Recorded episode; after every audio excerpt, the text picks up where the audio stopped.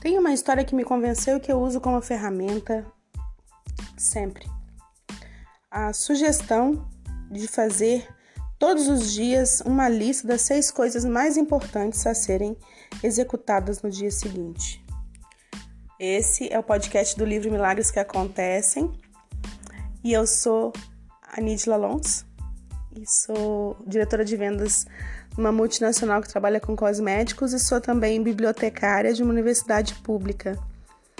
Eu acredito tanto nisso, nas leituras, nas informações, no conhecimento que a gente pode adquirir através dos livros de, de leitura, com exemplos, que a gente confronta então com a nossa opinião, com a nossa experiência, com a nossa intuição. Então tem outras ideias para tomar decisões e agir, sempre confrontando então teoria e prática. Bom, esse é o capítulo 10 e é o 11 episódio. O nome do capítulo é A Lista de 35 mil dólares. Eu ouvi essa sugestão numa história que eu, na verdade, conheci no início da minha carreira de vendas, tá? Mas isso influenciou a minha maneira de trabalhar sempre. O tema é a administração do tempo. A história envolve um expert em liderança eficaz e um presidente de uma empresa que estava começando na época. O consultor, né, o expert em liderança, chamou o gerente e disse: Eu posso aumentar a eficiência e o volume das vendas dos seus executivos se você me permitir passar 15 minutos com cada um deles. E o empresário perguntou: E quanto isso vai me custar?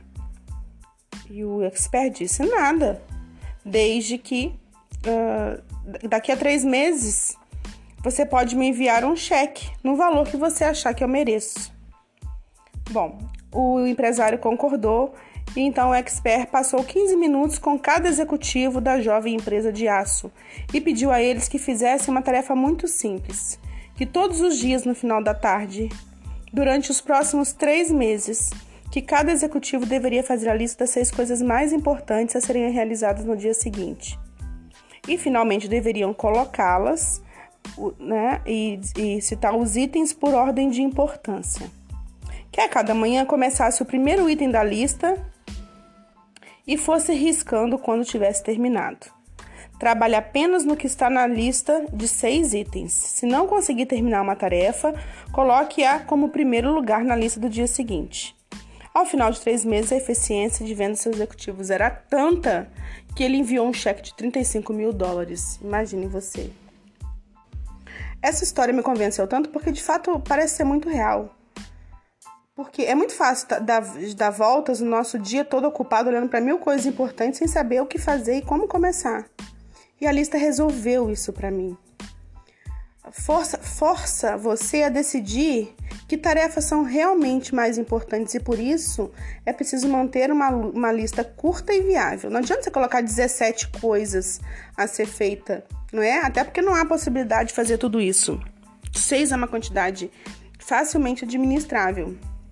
E se você chegar a um ponto de fazer com facilidade, avalie-se então, não pode ser colocar mais atividades, né? O que, é mais importante? Passar pela experiência física de escrever essa lista no papel. Porque é fácil ter uma lista em mente, ignorar ou adiar algumas das coisas que deseja, mas quando ela está na lista, ela é real.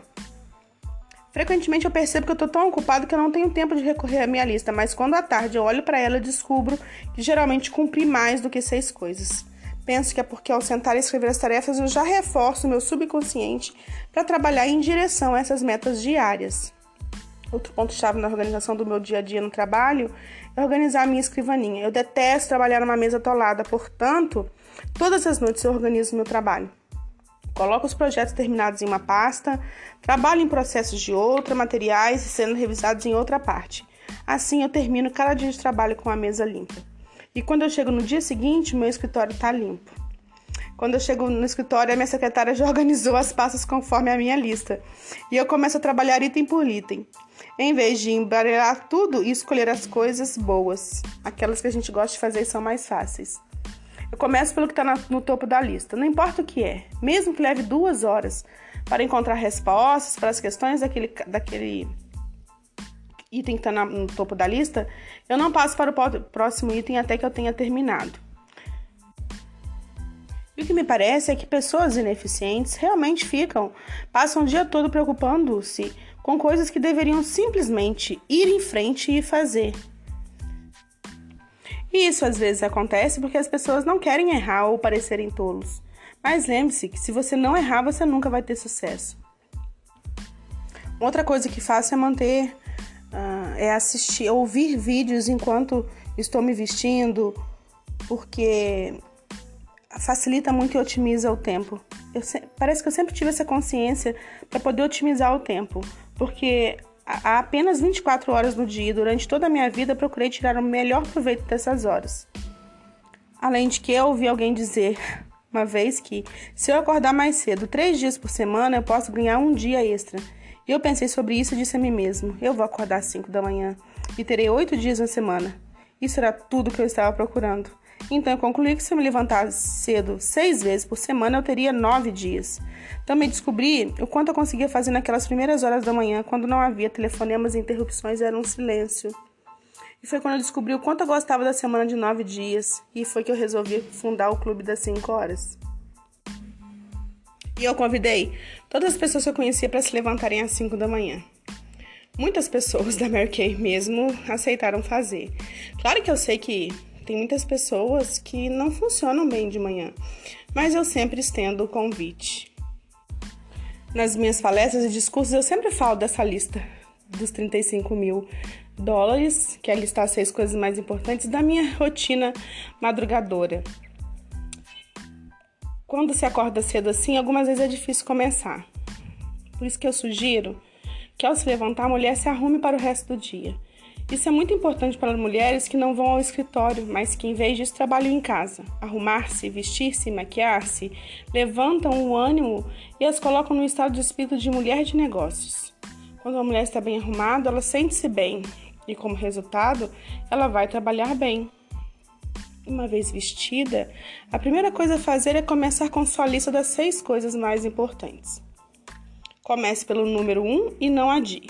Todo mundo tem pequenas tarefas facilmente evitáveis. E para muitas consultoras, uma dessas tarefas é telefonar para os cartões e para os seus contatos. Especialmente os contatos dos cartões cor-de-rosa, que são a cópia dos pedidos, e é um elemento essencial do nosso programa de satisfação. Duas semanas após a venda, a consultora deve telefonar a cliente para certificar-se de que ela está feliz com a sua compra. A consultora deve fazer perguntas como: Está usando seus produtos de cuidados com a pele? Você tem alguma pergunta a fazer? Você está obtendo excelentes resultados? Esse é um telefonema de atendimento de prestação de serviço e significa mostrar à cliente que nós nos importamos com ela. Companhias que vendem cosméticos em lojas não telefonam aos seus clientes, e esse contato nos ajuda a reforçar o nosso nível incomparável de serviço. Com frequência, uma cliente precisa ser instruída mais de uma vez sobre o uso apropriado de um produto específico em outras raras ocasiões, a consultora precisa trocar um produto e, e, mais ainda raramente reembolsar uma cliente, mas enfim, isso pode acontecer. Qualquer que seja a situação, qual sabemos, quando sabemos qual a preocupação de uma cliente, podemos fazer alguma coisa para ajudá-la. Os telefonemas de pós-venda são importantíssimos e deveriam estar no topo das prioridades de todas as consultoras. Acontece que essa é uma das tarefas que as pessoas tendem a evitar por medo de serem rejeitadas. É fácil ter medo dessa tarefa se pensar que alguém vai dizer: Eu não estou com tempo para falar com você, ou pior. Pior ainda, não gostei dos produtos que você me vendeu, mas esse medo é infundado. Uma vez que a consultora de beleza faz dois ou três telefonemas e obtém respostas entusiásticas e positivas de seus clientes, ela vai começar a gostar e ter vontade de fazer os telefonemas. Com frequência digo às consultoras e diretoras: você é o único chefe que tem e espero que seja o chefe mais exigente que puder. Se você realmente deseja ter sucesso no seu negócio, tem que determinar um horário para si mesma. O que nós descobrimos? Que se uma consultora passa tanto tempo com o seu negócio quanto passaria se estivesse num escritório, ela faz com facilidade duas vezes mais dinheiro do que receberia numa empresa. Nós temos consultoras que comprovam esse fato todos os dias. O tempo é um dos mais preciosos recursos de um profissional de venda. A maneira como o tempo é medido pode ser a diferença entre o sucesso e o fracasso. Um excelente exemplo é o de nossas consultoras, que vivem em uma área rural com uma população pequena e essa pequena população parecia ser um limite para suas vendas, mas nossas consultoras fazem o que? Agendam reunião num raio de 150 km ao redor da sua casa. Ela faz isso por ter uma administração de tempo excelente. Por exemplo, quando organiza uma reunião a 100 km de distância, agenda outras na vizinhança no mesmo dia e desse modo não perde tempo nem dinheiro viajando para uma simples reunião.